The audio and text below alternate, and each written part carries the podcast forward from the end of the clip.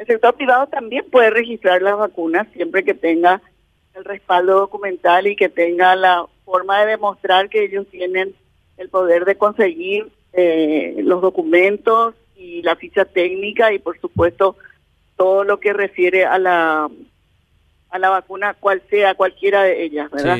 Entonces lo que ocurrió es que una empresa importadora en primer lugar se presentó no antes de Guayaquil, ay, no me acuerdo me acuerdo, perdón que no me acuerdo el nombre, se me confundió porque es en inglés, pero bueno, es una empresa importadora, eh, Servicon o Servicon, algo así es. Y eso se presentó hace un par de días. Nosotros siempre le hacemos un primer, una primera evaluación documental y ya cuando vimos que ahí los documentos no eran lo suficientemente consistentes, entonces le solicitamos a la empresa que nos acerquen documentos que demuestren, porque tenían, ellos no tenían un poder directamente con la con la empresa productora, sino que con un intermediario que ah, estaba en Argentina. Entonces ahí ya nos llamó un poco la atención y empezamos a pedir nosotros más documentos. La empresa, al no poder contar con, esos documentos, seguramente eh, decidió retirar el, expediente y, bueno, anulamos el trámite, ¿verdad? Ah, y después de eso, se presentó el laboratorio de Guayaquil, que, bueno, a mí me merece mucha confianza porque es una industria nacional y ellos este, hace rato que están trabajando y, están, eh, como decirte, con mucha trayectoria ya en el mercado nacional, ¿verdad? Entonces, eh, nos sorprendió que tan rápido también hayan solicitado por la misma vacuna, ¿verdad? Que es la de origen ruso. Entonces ahí es donde le volvimos a solicitar los documentos a la empresa. En ese momento le, vamos a entregar el informe y a ver si ellos sí cuentan con la documentación requerida.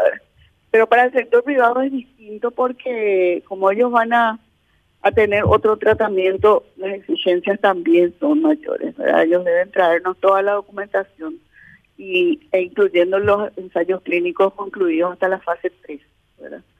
Y una vez que la, una empresa privada reúna todos los requisitos, se le dará el registro sanitario. Mientras que eso no ocurra, no van a poder tenerlo, ¿verdad? Pero ¿qué, vínculo tiene esta esta primera empresa con, con, Guayaquil entonces, doctora? No, no, hay, no hay ningún vínculo entre, entre las dos empresas que presentaron. en la primera una importadora que fue habilitada en el 2018, por ahí. Eh, está habilitada para traer dispositivos, especialidades farmacéuticas, todo, y, y Guayaquil es una industria nacional, no hay ninguna eh, relación entre ellos. A ver, claro, y lo, de Guayaquil en realidad se pidió un, un, informe y están en la espera ustedes de, esos documentos ahora. Nosotros estamos ahora evaluando, estamos terminando la evaluación y haciendo la lista de todo lo que vamos a solicitarle a la empresa para que pueda proceder el trámite. ¿Sabes por qué, doctora, se le pone un plazo, si ellos no cumplan, se anula el trámite, ¿verdad? ¿Sabes por qué? ¿Sabes por qué? A mí particularmente al menos me hace un poco de ruido esto, doctora, porque leí algunas publicaciones donde dicen de que si Inavisa aprueba, a fin de mes ya van a estar las vacunas de las Sputnik No, no, mira, yo tengo mis dudas al respecto, sinceramente te digo. Eh, doctora, eh, ¿es tan largo el proceso de aprobación? El proceso de aprobación de un producto biológico suele demorar hasta un año porque es súper puntilloso. Bárbaro. Súper puntilloso. Ni las multinacionales no pueden no pueden sacarlo tan rápido. Eso pero, puede averiguar en cualquier agencia. Pero ahora por, por la urgencia. Pero tratándose de la vacuna, nosotros vamos a hacer un trámite acelerado que esperamos que si esté todo completo no demore más de un mes, ¿verdad? O sea, en, en, dos semanas tendríamos que concluir la parte documental y la ficha técnica y bueno, luego tendría que fijar el precio. Pero eso es haciendo la excepción de las excepciones, dada la urgencia.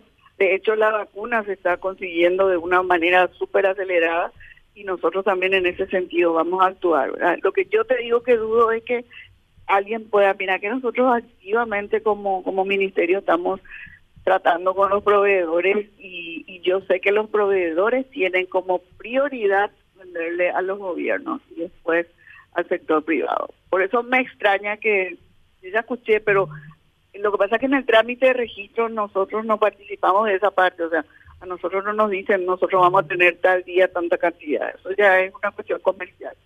Nosotros es solamente la evaluación del expediente.